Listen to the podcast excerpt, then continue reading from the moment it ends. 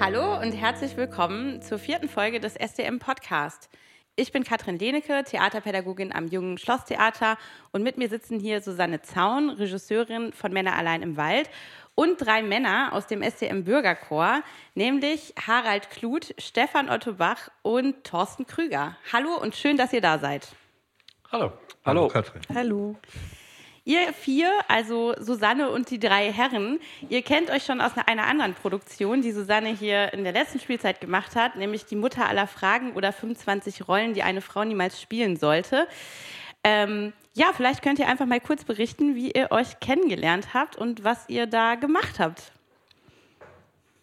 Ich weiß es gar nicht mehr so ganz genau. Irgendwann war die Frage, wer mag Erdbeere spielen?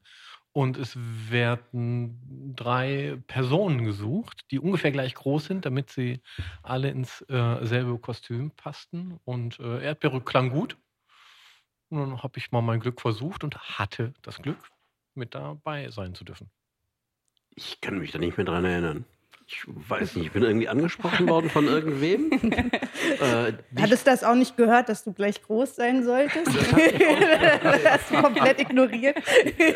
Ich glaube, dann hätte ich auch abgesagt, weil ich eigentlich immer der Kleinste bin. Aber das hat ja auch äh, so gepasst. Ähm, ja, und von der Rolle habe ich auch irgendwie erst im Nachhinein gehört. Ich war irgendwie ein bisschen weiter außen vor und wurde dann angesprochen und bin dann irgendwie so dazugekommen und ja, wie die Jungfrau zur Erdbeere. Genau, es war uns, wurde uns halt im, im Laufe des Probenprozesses klar, dass wir eine Erdbeere benötigen, dringend, um dieses Stück am Laufen zu halten. Denn ähm, ein sehr zentrales Element war die ähm, Drehbühne. Und ähm, es war aus verschiedenen Gründen klar, dass es inszenatorisch keinen Sinn macht, dass die DarstellerInnen diese Bühne bedienen und deshalb eine Form von Assistenz brauchen. Und ähm, wieder andere stückbezogene Inhalte machten klar, dass das nur in Form einer Erdbeere stattfinden kann. Also wurde tatsächlich äh, einige Proben darüber diskutiert, wie in welcher Form wer diese Bühne bewegen kann und wer nicht und ob es ein Mann oder eine Frau sein kann. Und irgendwann war klar, es, eigentlich weder noch. Es geht nur eine Erdbeere, in der sich ein äh, männlicher Statist befindet.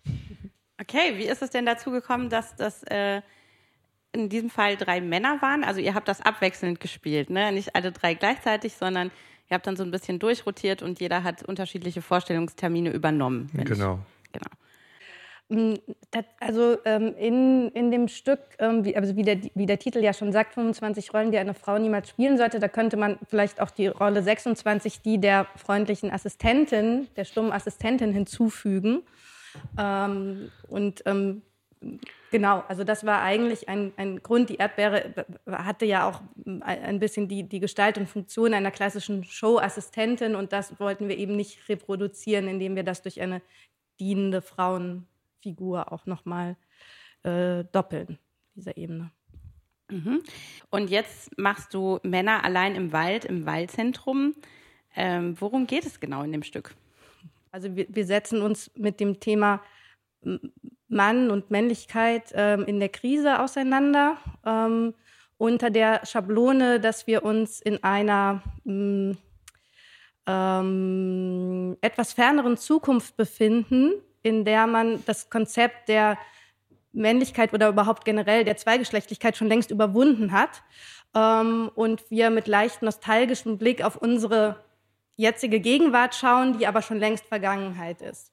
Und unter dieser Brille bewegen wir uns durchs Waldzentrum ähm, von Schaufenster zu Schaufenster und können da verschiedene Exemplare echter Männer, wie es sie im Jahr 2021 noch gegeben hat, äh, bestaunen, begucken und uns ähm, äh, ähm, ja, anhören, was sie uns zu erzählen haben aus, aus ihrem Leben, aus ihrem Alltag, ähm, aus ja, ihre Weltsicht im Jahr 2021. Okay, dazu können wir ja äh, auch mal die anwesenden Männer fragen. Was ähm, assoziiert ihr denn mit dem Stichwort Männlichkeit Und ihr seid ja auch in ein, äh, 2021. Ähm, ja, möchtest du mal anfangen, Harald?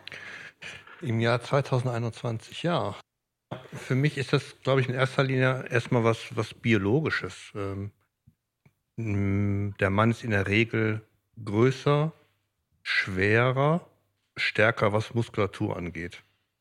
Ähm, ich denke da gerade an den Sport, da ist das irgendwie auch so ein klassisches Beispiel, dass in der Regel der 100-Meter-Lauf der Mann schneller ist als die Frau. Ähm, was nicht zu einer, was einfach eine sächliche Beschreibung dessen ist. Das ist so die erste Assoziation eigentlich. Der Unterschied in der Körperlichkeit vor allem. Mhm. Thorsten, was sagst du? Ich sag's mal eher ungenau. Ja. Also Männ äh, Männlichkeit, glaube ich, ist in, äh, äh, in den Augen vieler Menschen einfach äh, verbunden mit Stärke, Entschlusskraft, Dynam äh, Dynamik, aber vielleicht auch mit Eigensinnigkeit, Kompromisslosigkeit. Ähm, vielleicht sogar Machotum, was weiß ich. Also das sind so, so, so männliche Attribute, von denen ich glaube, dass äh, äh Menschen diese eben mit dem Begriff Männlichkeit verbinden. Aber letztlich hat es eigentlich aus meiner Sicht überhaupt gar keinen Wert, weil äh, am Ende ist es immer die Frage für jeden selbst, wie will ich sein, wie will ich mich verhalten, und ähm, ich glaube, es hat nun dann eine Bedeutung, wenn, wenn jemand Wert darauf legt, im, in den Augen anderer Personen als männlich auf diese Art und Weise gesehen zu werden, sozusagen. Dann, dann kann ich mir überlegen, ja, wie, wie sehen denn Menschen andere Menschen als männlich an? Also verhalte ich mich so. So, dann mhm. kann das in gewisser Weise in Anführungsstrichen einen Sinn machen. So, ne? Aber ähm, letztlich ist es eigentlich eine Illusion. Also es gibt meiner Meinung nach nicht die Männlichkeit. Mhm. Stefan, was denkst du? Ja, was denke ich? Also ich ähm, vorhin, als ich auf der Couch lag und nochmal auf das Blatt so guckte und über diesen Begriff Männlichkeit nachdachte, dann sind mir erst einmal so alte klassische Western eingefallen. Äh, Gary Cooper in 12 Uhr mittags der auf die Straße tritt, ja, im Grunde alleine ist und äh, die Gerechtigkeit retten muss. So, äh, das ist für mich so ein, so ein typisches Bild von früherer Männlichkeit. Ähm, ich habe den Eindruck, dass sich in der letzten Zeit viel da an diesem Begriff Männlichkeit verändert hat. Ich habe auf einmal jetzt heute Schüler vor mir sitzen, die sich selbst als queer und suchend bezeichnen. Da lösen sich so diese Begriffe völlig auf ähm, ja, wenn ich mich da selber so einordnen muss, weiß ich auch nicht. Also ich glaube, dass dieser Begriff sich verändert hat. Ich glaube auch, dass sich mein Verständnis irgendwie verändert hat. Also eben auch im Laufe der Zeit, im, im Umgang mit meinen Freunden, Freundinnen. Ich glaube, dass ich früher anders irgendwie als Mann vielleicht gedacht habe. Und ja. Ich, ich finde, das, äh, ich finde das sehr interessant, wie ihr geantwortet habt, weil es sich so ein bisschen deckt, auch mit vielen Gesprächen, die ich geführt habe, also mit Ausnahme der sehr jungen Männer, mit denen ich gesprochen habe, ähm, die, die, die, für die das tatsächlich offensichtlich auch mm, ein starkes Thema war, wie, wie definiere ich mich als Mann und was, wie kann man heute mit Männlichkeit umgehen? Und auch ein sehr kritischer ähm, Begriff von Männlichkeit da schon ähm, hoch reflektiert irgendwie bei sehr jungen Menschen zum Tragen kam. Bei, bei den Männern so ab 38 aufwärts ähm, kam tatsächlich ganz oft dieses, ja, nein, aber darüber denke ich ja gar nicht nach und das hat ja keine Bedeutung und so weiter. Und ähm, auch dann, ähm, als es ums Thema männliche Privilegien ging, und ich, ich, ich finde das sehr interessant, weil ich genau das irgendwie als großes Privileg oder männliches Privileg empfinde, sich diese Rollenfrage nicht zu stellen oder nicht stellen zu müssen, weil ich als Frau tatsächlich ähm, ja eigentlich fast täglich in, äh, in, in allen Kontexten gezwungen bin, mir, mir diese Frage zu stellen. Ähm, und, und, und, und zu reflektieren, inwiefern wird mein Verhalten jetzt als weiblich gelesen und bringt mir das ähm, Nachteile oder Vorteile.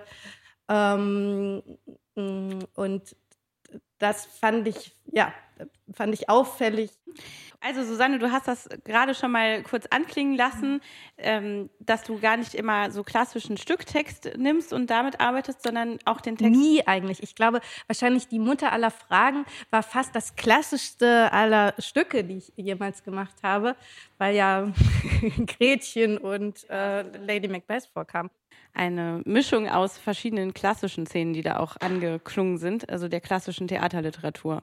Genau, also genau, wir haben uns eigentlich am, am, am klassischen Dramenkanon und den, den Frauenfiguren des klassischen Dramenkanons abgearbeitet. Bei Männer allein im Wald, wie ist da das Textmaterial entstanden? Ich habe mich mit zehn Männern zwischen 20 und 49 Jahren zu Waldspaziergängen verabredet und ähm, auf diesen Spaziergängen ähm, haben wir uns ausgehend von dem Sprichwort, ein Mann muss in seinem Leben drei Dinge erledigt haben, äh, Baum pflanzen, Kind zeugen, Haus bauen, ähm, ähm unterhalten. Tatsächlich. Und diese Gespräche habe ich aufgezeichnet und die wurden transkribiert und ähm, diese sind jetzt Grundlage für das, ähm, für das Stück. Männer allein im Wald. Vielleicht können wir mal so einen kleinen Testlauf äh, mit so einer Interviewfrage machen. Ja, also ich kann mal dazu sagen, dass ich hatte immer einen wahnsinnig langen Fragenkatalog dabei, den ich nie aus meiner Tasche geholt habe und der auch fast nie wirklich zum Tragen kam, weil wir eigentlich ausgehend von diesem Sprichwort äh, immer sehr viele äh, Wendungen genommen haben und, und ähm, wir wirklich ja, Gespräche geführt haben, die sehr eng am biografischen ähm, der Männer orientiert waren.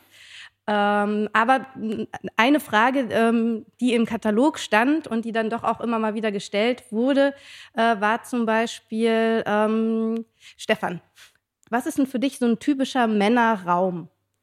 Männerraum? Mhm. Erstmal fällt mir mein Arbeitszimmer ein. Ja. Ähm, aber ich sehe in so einem Männerraum natürlich gerne die Dinge, die ich, mit denen ich mich so gerne umgebe.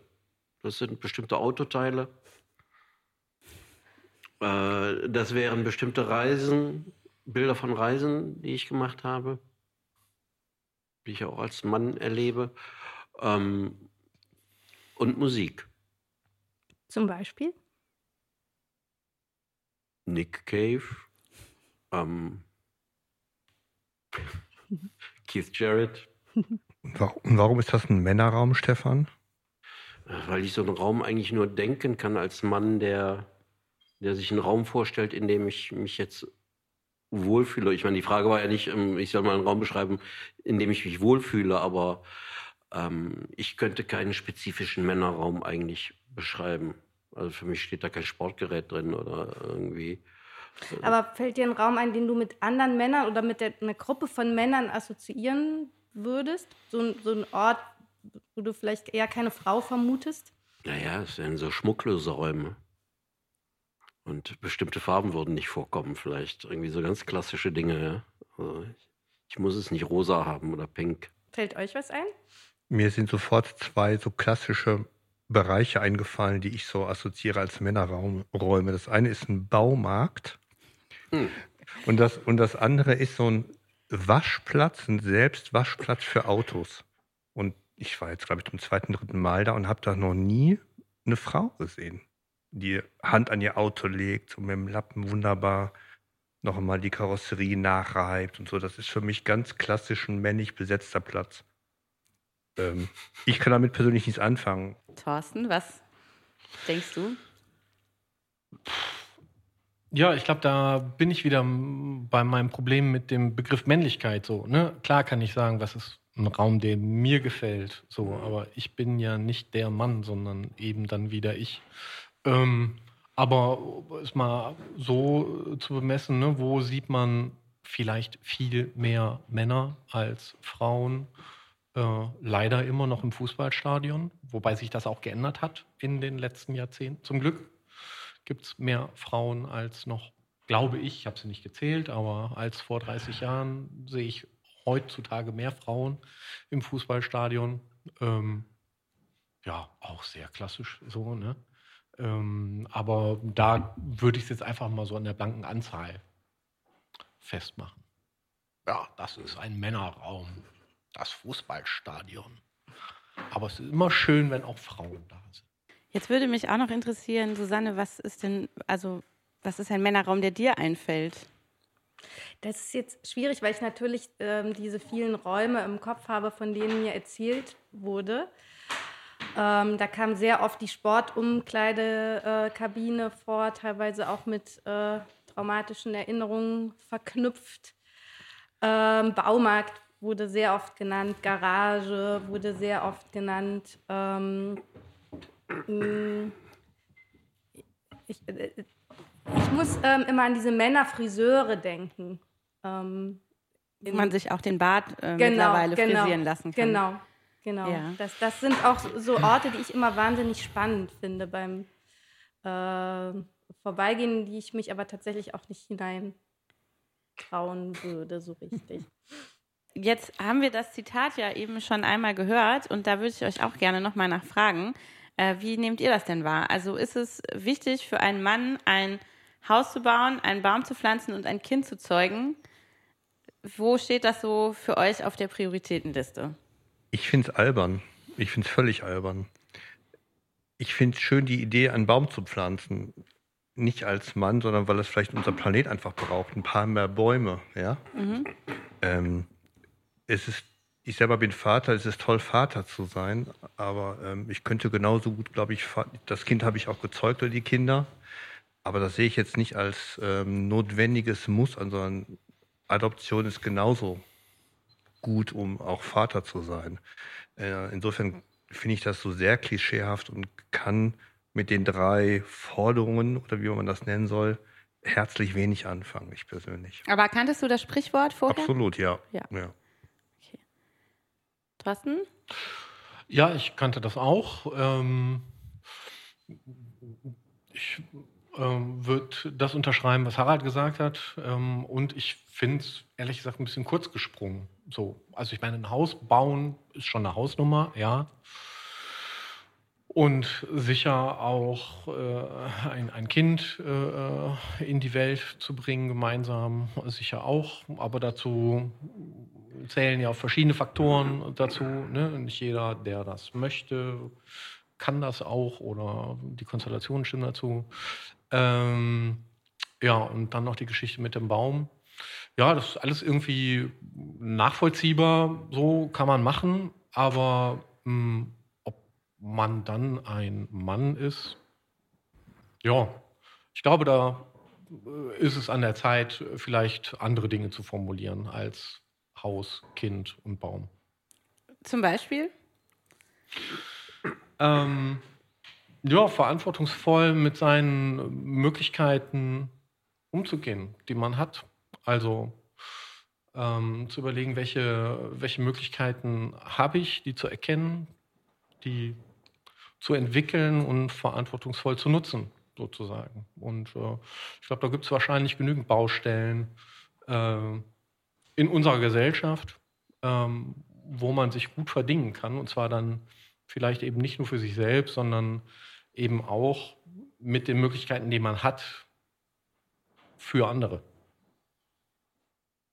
Mhm. Das klang ja jetzt bei Harald auch schon so ein bisschen so. Also du würdest ja den Baum auch nicht nur für dich persönlich pflanzen, sondern eher so mit dem Gedanken ans Klima. Ganz genau, richtig. Ja. Genau, also das ist, äh, da ist es schon mehr so Richtung Allgemeinheit orientiert. Stefan, was sagst du dazu? Ja, ich möchte nicht irgendwie mit solchen, mit solchen Forderungen irgendwie in Verbindung gebracht werden, weil ich das einfach für was hat das mit meiner Männlichkeit zu tun? Ja, ich finde, es äh, kommt darauf an, äh, dass jeder für sich seine Ziele findet, die möglichst irgendwie ein bisschen in die verwirklicht in, in sozialer Verantwortung ähm, und äh, guckt, dass jeder was aus seinen Möglichkeiten, so wie du das gesagt hast, Thorsten, dass man da was draus macht und ähm, das eben möglichst, finde ich, immer in, in guter Gesellschaft, in guten Gruppen tut. Aber ich möchte nicht mit solchen Bildern da äh, in Verbindung gebracht werden. Das hat mit mir als Person und als Mann nichts zu tun. Man kann das ja jetzt auch so ein bisschen metaphorisch interpretieren, dass man, ja. ne, also Nachhaltigkeit äh, mitdenken, mhm. also das Kind, was äh, einen vielleicht überlebt oder der Baum wahrscheinlich auch und das Haus wahrscheinlich sogar auch. Ähm, habt ihr das Gefühl, ihr müsst der Welt was von euch hinterlassen äh, oder sowas? Ja, ich finde schon. Aber nichts Materielles, sondern eher eine Idee vom Leben und von der Welt. Und ich möchte schon gerne ähm, meinen Teil dazu beitragen, auch wenn es jetzt sehr pathetisch klingt, aber immer die Welt ein bisschen besser zu machen. Und da habe ich eine gewisse Vorstellung und das möchte ich gerne schon weitergeben. Und Kinder sind natürlich dann naheliegend, das weiterzugeben, aber das kann ich genauso beim Bier an der Theke machen und meine Vorstellung von der Welt den Mitmenschen nahebringen, der mir da gerade gegenüber sitzt. Und versuchen, das weiterzutragen in der Hoffnung, dass sich da ein bisschen was von einpflanzt und dann vielleicht auch wieder weitergetragen wird. Ne? Mhm. Also wenn du das so auf diesem, wenn, wenn du dann so Nachhaltigkeit ansprichst da drin als Thema, dann finde ich, dann möchte ich lieber über Nachhaltigkeit reden und nicht über männlich definierte äh, Zuschreibungen dann da, also ein Haus bauen, Kind zeugen oder ähnliches, ja. Sondern da muss man gemeinsam überlegen, was ist nachhaltig und äh, wie, wie verwirklichen wir das? Wie verwirkliche ich das? Wie verwirklichen wir das gemeinsam? Und natürlich geschlechterübergreifend. Wobei ja aber, also ich meine, wir sind bei, wenn wir beim Thema Männlichkeit sind, dann ist natürlich das Thema äh, äh, Geschlechtergerechtigkeit naheliegend. Ähm, und ich denke, auch das ist eine Aufgabe ähm, für Männer daran eben auch mitzuwirken. So, ne? Also äh, irgendwo ist gerade das Stichwort Privilegien auch schon gefallen. Also ich äh, äh, glaube, wir sind privilegiert, ob wir es wollen oder nicht. Äh, unverdient, unverhofft sind wir privilegiert, weil die Welt, glaube ich, auf, auf Männer äh, in vielen Punkten stark ausgerichtet ist, sozusagen. Ähm, ob das so ja, Dinge sind wie Medikamentenforschung beispielsweise. Ne? Also es war Jahrzehnte, es war immer so und äh, bricht, glaube ich, erst langsam auf, dass beispielsweise äh, Medikamente und Dosierungen, Standarddosierungen beispielsweise äh, ähm, an, an, einem Standardmann eben bemessen. Einfaches Beispiel äh, dafür, ähm, wie mannzentriert, glaube ich, vieles ist, was ähm, ich oftmals aber gar nicht wahrnehme, äh, weil ich eben nur die männliche Perspektive habe. Das würde ich schon so zu den Aufgaben für Männer, für die Privilegierten ähm, sehen, ähm, das mit äh, in den Blick zu nehmen, zu checken und ähm, damit umzugehen. Mhm. Das war jetzt eigentlich eine perfekte Überleitung. Das wäre nämlich meine nächste Frage gewesen. Ähm, ich stelle sie jetzt einfach mal dir, Stefan. Hast du Privilegien als Mann? Schwierige Frage, finde ich. Ähm, weil ich eigentlich glaube, dass das so ist, dass ich Privilegien habe als Mann, aber es äh, sich irgendwie so, ich, ich kann sie kaum benennen. Ich nehme ja wahr, wie, wie, wie Männer dominiert viele Lebensbereiche sind. Mhm.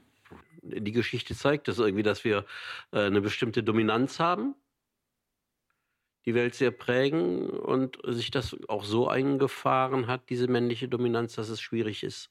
Also, äh, die, die ist im Alltag da. Und wir Männer haben das große Privileg, nicht über unsere Rolle nachdenken zu müssen. Ich denke eben, so viel ist es so eingefahren, dass man, dass wir das kaum noch merken. Es gibt vielleicht sowas wie das, was du gerade benannt hast, Thorsten. Das sind ja dann Elemente, da kann man irgendwie was dran tun. Und ich glaube, dann ansonsten das Aufdecken von ähm, äh, männliche Dominanz ist dann eigentlich immer noch schwierig oder, oder immer noch, äh, ja. Aber ich glaube auch so bei, bei Themen wie Berufswahl und, und so Geschichten, ne? ähm, glaube ich, haben oder hätten wir es, wenn wir nochmal Berufswahl hätten, äh, ähm, ist glaube ich auch schon irgendwie leichter. So, ne? Also ich glaube schon, dass es manche Branchen wahrscheinlich immer noch gibt, wo Frauen irgendwie Vorurteilen begegnen oder Vor Vorbehalten entgegnen, die wir nie gemerkt hätten.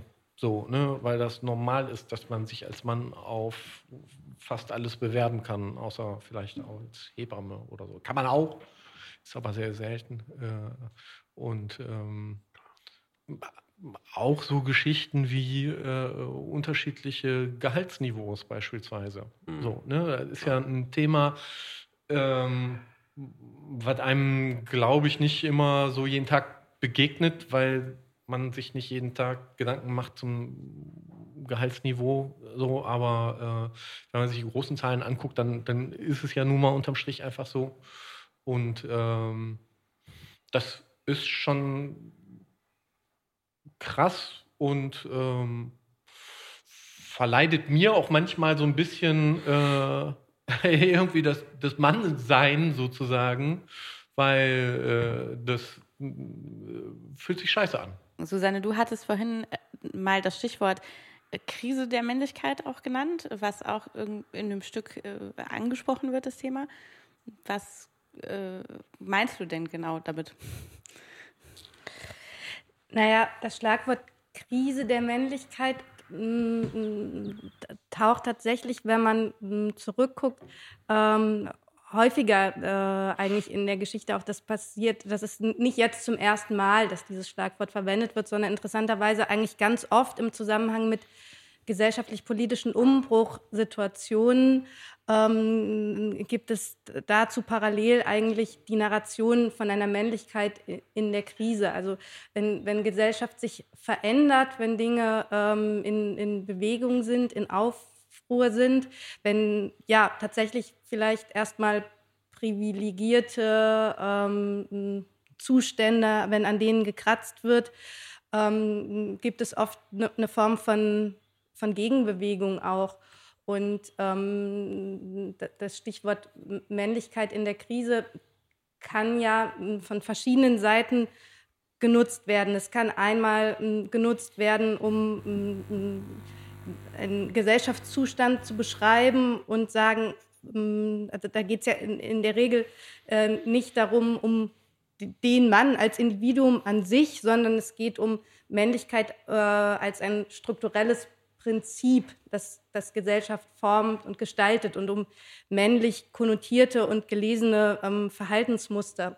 Und ähm, man kann es benutzen, um zu sagen, wir haben erkannt, an, an, an dieser Art die Welt zu strukturieren und sie zu gestalten, ist, ähm, ist etwas falsch und wir müssen daran etwas ändern. Aber es kann natürlich auch ähm, von der anderen Seite, also ähm, diese Maskulinismusbewegung, ähm, was ich erwähnt habe, also ähm, wenn man sagt, oh, da wird aber zu sehr gekratzt an dem Status quo, ähm, da, da gibt es eine Gegenbewegung, wir müssen uns wieder besinnen auf unsere Traditionen und Werte. Also das ist ja auch ähm, nicht äh, von, von ungefähr ähm, auch, auch stark im Zusammenhang eben mit einer, oft mit einer rechten Ideologie verknüpft, die ein ähm, ganz bestimmtes Bild von, von, von Gesellschaft und wie, wie, wie Gesellschaft ähm, funktionieren sollte. Es geht eher um die Beschreibung von Strukturen und Mechanismen und nicht so sehr um den, um den biologistischen ähm, Aspekt von, von Männlichkeit. Was assoziiert ihr mit dem Stichwort Wald? Habt ihr tolle Walderlebnisse, vielleicht auch gerade jetzt in Corona, wo man ja äh, viel spazieren geht und viel draußen ist? Wie geht es euch, wenn ihr im Wald seid? Ich war früher als Kind ganz viel im Wald mit den Pfadfindern. Mhm. Ähm, Pfingstlager und ähnliches. Da, wir haben da im Wald alles gemacht, was man heute nicht mehr durfte. Das Holz rausgeschleppt und verbrannt und mit Äxten gekloppt und äh, Geländespiele da gemacht. Also und von daher habe ich an Wald eigentlich nur schöne Assoziationen. So, und als Mann allein im Wald, als Kind allein im Wald hatte ich Angst. Äh, jetzt allein im Wald, zusammen ist schöner. Allein ist nicht schön. Und hast du auch heute noch Lust auf so Pfadfinderaktivitäten eigentlich? Also Holzhacken, Buden bauen, Feuerchen? Hätte ich schon. Ich würde nur nicht mehr so gerne irgendwie auf dem Boden schlafen und so. Aber ich könnte immer noch irgendwie, glaube ich, ein Feuer anmachen mit einem einzigen Streichholz und äh, einer Axt und so. Und das würde alles noch gehen. Super, das sind wichtige Skills im Leben, glaube ja, ich. Ja, ja, ja, ja. Hab da viel gelernt. Ja. Ja, ich bin gerne im Wald, aber gar nicht so oft. Also wenn ich spazieren gehe und wandern, dann gerne im Wald. Aber äh, Stichwort Äh, Angst, ja. Wenn ich alleine durch den Wald wandere und äh, das ist so ein bisschen äh, verwegener, dann nehme ich tatsächlich gerne meinen Schlüsselbund in die Hand und lasse den so neben mir her baumeln, weil ich die naive Vorstellung habe, wenn da irgendwo Wildschweine lauern, dann hören die meinen Schlüsselbund und dann gehen die nämlich weg und erschrecken mich nicht. Das ist aber nicht mein dominierendes Gefühl im Wald, Angst, sondern dann, wenn es irgendwie dämmerig wird und ich alleine unterwegs bin. Aber Stefan, ja, äh, zusammen ist schöner, das stimmt. Das, das ist dann schon cool. Ja. Ich bin immer schon sehr gerne draußen gewesen, in der Natur, bin auch schon als Kind oft und gerne in der Eifel gewesen, die auch sehr waldig ist. Ähm, hab den aber durch Corona dadurch jetzt nicht irgendwie neu kennengelernt. Ich, mich zieht es eh immer nach draußen. Ja. Sobald das Wetter einigermaßen ist, finde ich schon schön, wenn es auch irgendwie trocken ist. Ähm, sei es mit dem Fahrrad oder zu Fuß, dann auch gerne im Wald, aber für mich ist der Wald ansonsten nicht besonders symbolbehaftet oder überladen, sondern einfach als Teil einer schönen Natur, die wir haben. Mhm. Susanne, ähm, du hast so ein bisschen die Analogie mal aufgemacht äh, im Rahmen von Gesprächen über das Stück. Äh, die äh, Männlichkeit ist bedroht und der Wald ist auch bedroht. Also tatsächlich eher im Sinne von Klimawandel oder wenn wir an den Hambacher Forst denken, dass Wälder einfach gerodet werden. Wie siehst du da die Verknüpfung zwischen Wald und Männern? ähm, naja, die, die kann man natürlich irgendwie ziemlich übers Knie brechen. Mhm. Ähm, äh, äh, also gerade wenn es um Krisenbeschreibungen geht und man möchte die analog setzen. Ähm, äh, ich, ich, weiß, als ich ähm, Kind war, wurde immer sehr viel vom sauren Regen gesprochen und dann, äh, das ist natürlich eine sehr bildreiche Metapher und dann bin ich gleich beim Begriff toxische Männlichkeit.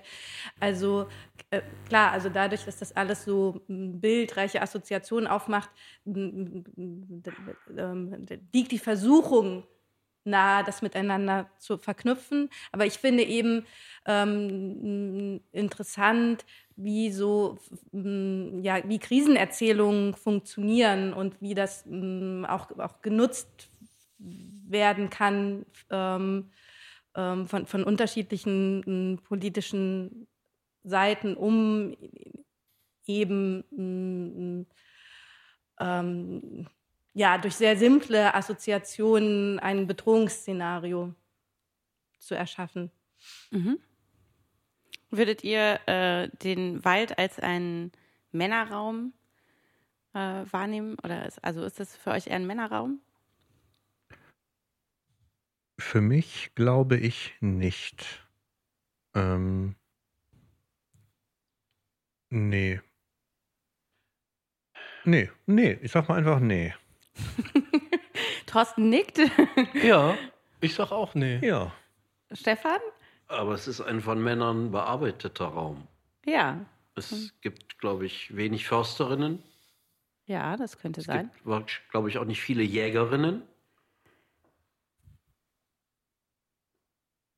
So auf der, auf der Meta-Ebene, so als Bild ist es für mich kein männlich besetzter Raum, ja, aber so als, als Arbeitsraum ist es das natürlich es gibt ja tatsächlich schon sehr viele Erzählungen, also ähm, von Männern, die in den Wald gehen, um sich selbst zu finden. Also von, von Thoreau Walden ist ja so ein sehr bekanntes Beispiel. Aber ähm, auch bis heute, es gibt tatsächlich ähm, Männerkurse, Männergruppen, Männer, die sich im Wald treffen, um sich äh, wieder auf ihre natürliche Männlichkeit zu besinnen. Das gibt es auch äh, teilweise von der katholischen Kirche organisiert.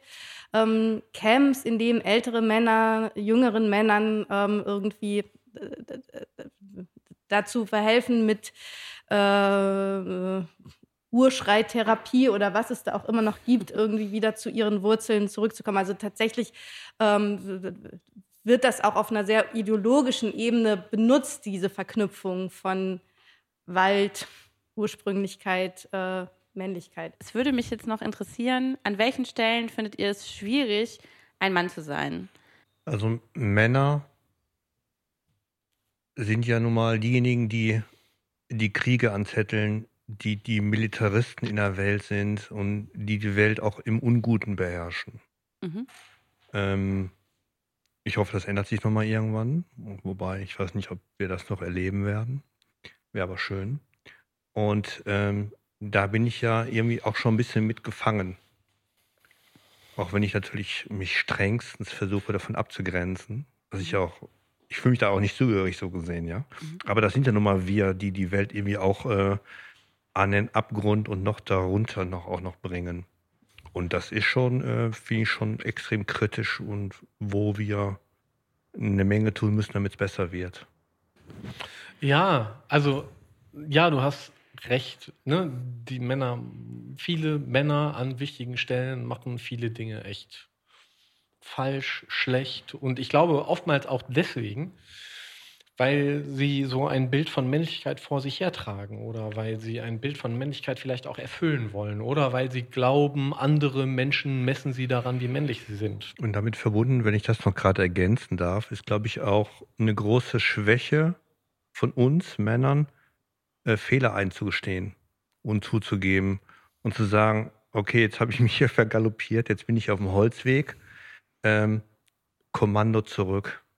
Ähm, und gerade in einer gewissen Machtposition glaube ich, dass es dann, ich weiß nicht, ob es unmöglich ist, aber mir fällt spontan kein Beispiel in der, in der aktuellen Politik oder der Weltgeschichte ein, wo einer gesagt hat, okay, war mein Fehler. Außer jetzt Angela Merkel. Ja, richtig, daran habe ich gerade auch gedacht.